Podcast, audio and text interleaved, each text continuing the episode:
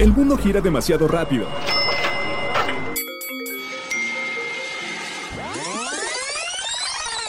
Mejor, tómate un break. La hora del break. Qué gusto me da saludarlos nuevamente aquí en la hora del break. Yo soy Liz Gómez y pues sí, como seguramente ya imaginan, vamos a tomar unas pequeñas vacaciones, pero antes les tenemos preparado este episodio, el número 21 de nuestra tercera temporada. La hora del break. Si la humedad se apoderó de tus paredes, es esencial que sepas cómo solucionar el problema y se debe trabajar duro en ello, ya que puede causar daños en las estructuras del hogar debido al vapor, a las filtraciones o a los suelos húmedos que generan dicha situación. Además, en las paredes puede aparecer moho incidiendo en la vistosidad de tu diseño de interior y también afectando el sistema respiratorio, déjame decirte. Muchas personas terminan colocando azulejos encima de las manchas de humedad o moho en las paredes afectadas o incluso algún mueble o decoración de madera. Sin embargo, esto es erróneo y en esta ocasión te explicaremos por qué no es para nada una buena idea. Acudir a revestimientos con base en lujosos y bellos azulejos solo hará que malgastes el dinero en primer lugar y también que se agrave la situación. Esto se debe a que los cerámicos taparán la humedad y el moho, haciendo creer que el problema en las paredes desapareció. Sin embargo, se seguirá propagando en el interior de los muros del hogar. Este tipo de materiales impide que las paredes respiren y por lo tanto la humedad no inicie un proceso de secado. Acá el exceso de agua no podrá evaporarse y se concentrará en los cimientos y desafortunadamente también en instalaciones eléctricas. En la mayoría de los casos, invertir en un lote de azulejos solo hará que al final deban quitarse o incluso tener que romperlos junto con una parte de la pared para buscar una solución a la humedad desde la raíz. Yo te llevo dentro hasta la raíz y por más que crezca vas a estar. Sigue disfrutando de la hora del break. Aunque no lo creas, existen unos signos zodiacales amantes del orden y la limpieza. Y por el otro lado, existe su contraparte, los signos menos organizados. ¿Cuáles son los más organizados del zodiaco? Virgo aparece en primer lugar. Los nacidos del 22 de agosto al 22 de septiembre son los reyes del control y la planeación. Para ellos es normal clasificar su ropa hasta por colores y temporadas. Son tan ordenados que hasta en sus planes los imprevistos están calculados. En segundo lugar está Capricornio. Son prácticos y optimizan su tiempo haciendo siempre algo de provecho. Su lugar de trabajo siempre luce impecable, al igual que su casa. La limpieza es una característica muy marcada en los Capricornio. Y en tercer lugar se encuentra Tauro. Los Tauro odian los ambientes desordenados y descuidados. Si bien tienden a ser un poquito perezosos, son amantes de la estética y la belleza. Les gusta tener su hogar y su oficina en orden, tal cual como sus ideas en la cabeza. ¿Y cuáles son los menos organizados? En primerísimo lugar aparece cáncer. Los nacidos del 21 de junio al 20 de julio son acumuladores de cosas por excelencia. Asocian emociones a los objetos por lo que es difícil deshacerse de ellos. Cuando menos se dan cuenta, han coleccionado una gran cantidad de cosas que les es complejo seleccionar cuáles son de utilidad y cuáles deberían irse porque pues a todos les guardan un sentimiento. Sí, sí soy, debo confesarlo. Ni modo. Piscis, el segundo signo menos organizado del zodíaco precisamente, es para los nacidos del 19 de febrero al 20 de marzo. Son descuidados porque viven en un mundo de ensueño. Cuando vuelven a la realidad, las cosas están en lugares que ni siquiera ellos se imaginaban. Y en tercer lugar está Acuario. A diferencia de Cáncer, los Acuario ven el valor histórico de las cosas. Sin embargo, pues la verdad es que les da un poco de pereza acomodar y tener orden. Esa es la realidad con los Acuario. La hora del break. De México para el mundo. Capulín. Es un fruto consumido en México desde la época prehispánica y también conocido como cerezo mexicano o cerezo de monte. El capulín es una fruta redonda, muy pequeña, de aproximadamente 1 o 2 centímetros de diámetro, de color negro rojizo, carnoso y con una pequeña semilla en su interior. Su nombre proviene de la palabra náhuatl, capolcahuitl, compuesta por capolin, que es cerezo, y coahuitl, que significa árbol. Pertenece a la familia de las cerezas, por lo que su sabor es agridulce y astringente, es decir, que provoca una sensación amarga y seca en la lengua de repente. Aunque este fruto se consume principalmente crudo, es perfecto para preparar dulces y mermeladas y en algunas regiones del Estado de México lo utilizan para preparar tamales llamados capultamal. El capulín es uno de los frutos con mayor contenido de vitaminas A, B, C y minerales, elementos que ayudan a mantener la salud de nuestro organismo. Gracias a sus altos niveles de antioxidantes, ayuda a combatir los radicales libres, reduciendo el riesgo de tener enfermedades del corazón o algunos tipos de cáncer así como el fortalecimiento de nuestro sistema inmunológico y al retraso del proceso de envejecimiento. Actualmente el capulín se cultiva en cinco estados, Estado de México, Puebla, Veracruz, Ciudad de México y Jalisco. Ah, no olviden guardar los huesitos de los capulines, ¿eh? Háganme caso. Los lavan muy bien con agua, los lavan bien, bien, bien, bien, los ponen a secar y luego pueden prepararlos con un poco de sal con agua. Y listo, no saben, deliciosos huesitos de capulín. Sigue a la zarza en sus redes sociales, Facebook e Instagram. Pastelerías La Zarza. El servicio a domicilio de Pastelerías La Zarza cada vez está más cerca de ti, así que no dudes en utilizarlo cuando necesites alguno de sus productos directamente hasta la puerta de donde te encuentres. El servicio a domicilio de Pastelerías La Zarza está disponible en Veracruz, Tlaxcala, Boca del Río y Puebla.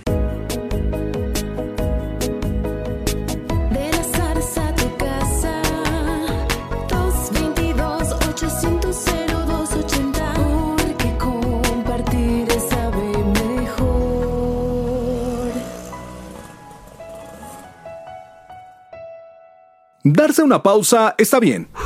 Continúa la hora del break. Hace unos momentos platicábamos de los antioxidantes que se encuentran presentes en los capulines y justamente vamos a platicar qué son los antioxidantes y cómo nos ayudan a prevenir el cáncer. Los antioxidantes son nutrientes importantes como el betacatoreno, el hipoqueno, la luteína y las vitaminas A, C y E. Estos nutrimentos abundan en frutas, verduras, nueces, granos. De acuerdo con los expertos del Hospital Houston Methodist, ayudan a proteger las células del cuerpo del daño causado por moléculas llamadas radicales libres.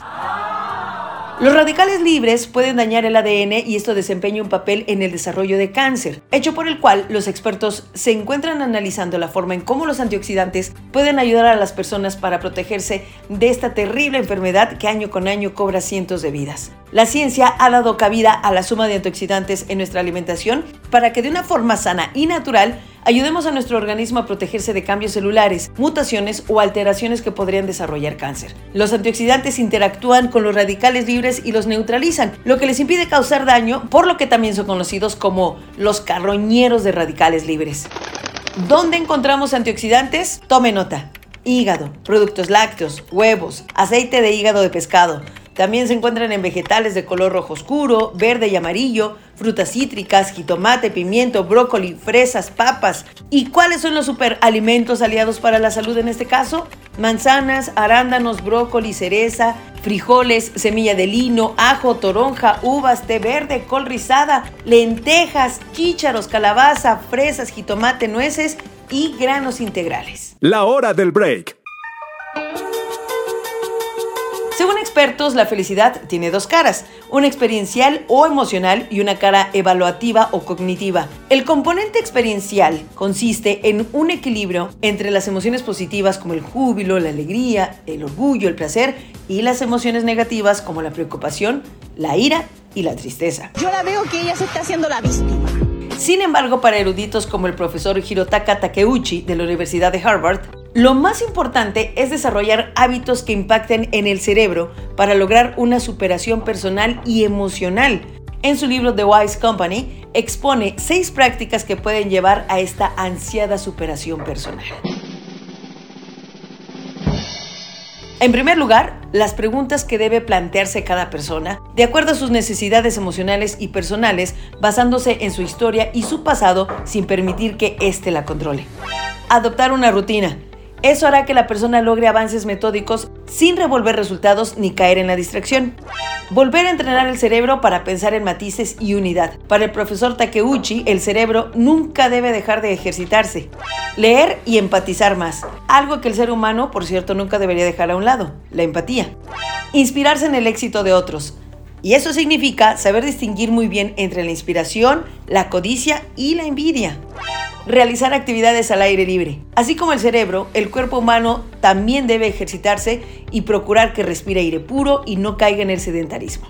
Seis buenos consejos, la verdad, para encontrar el camino hacia la superación personal. Escúchanos por Anchor, Spotify, Apple Podcast, Google Podcast, desde tu celular, tablet, computadora y hasta en la tele de tu sala. Es momento de hablar del chocomús de Pastelerías La Zarza. ¡No! ¡Qué delicia! Un cremosito mousse de chocolate marmoleado con un toque de jerez y amaretto puesto sobre una base de pan envinado decorado con enrejado y viruta de chocolate blanco y oscuro.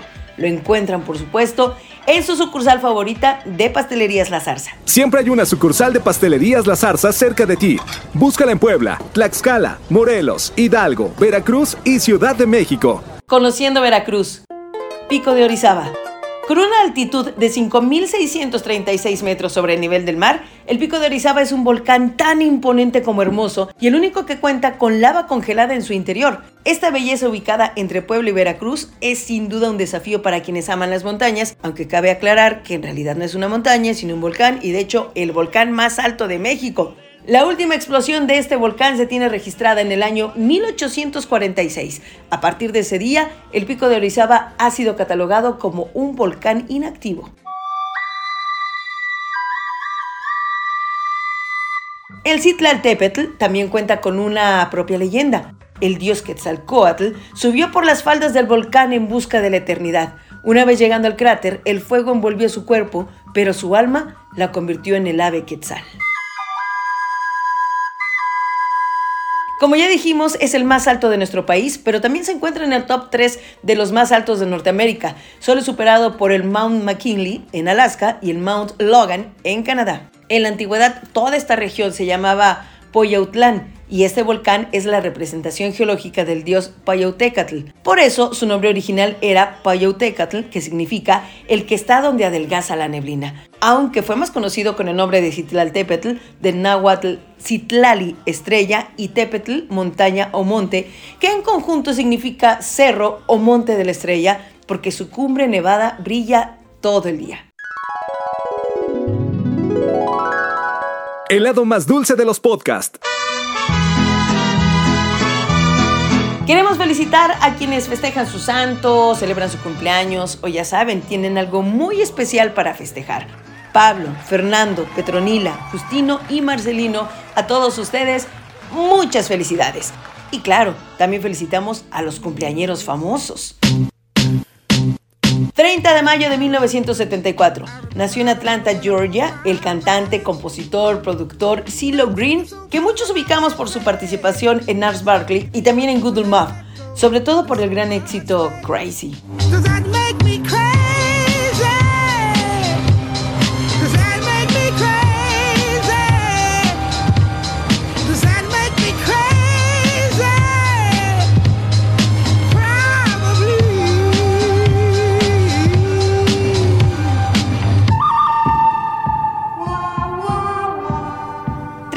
Mayo de 1930 nació el actor, productor, guionista, director y hasta político Clint Eastwood. Inolvidables son las películas donde ha aparecido uno de los rostros más representativos del cine de Hollywood, como La muerte tenía un precio, El bueno, el malo y el feo, por un puñado de dólares, y como director recordamos aquella película que le dio el Oscar en esta categoría precisamente, Million Dollar Baby. La hora del break.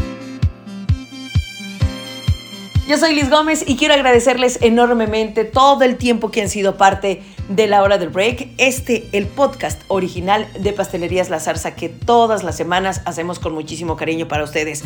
Nos despedimos, pero solo por tiempo limitado, como luego dicen en las ofertas. Regresaremos muy pronto, así que ni siquiera me despido. Solamente les digo hasta pronto y hasta la próxima hora del break.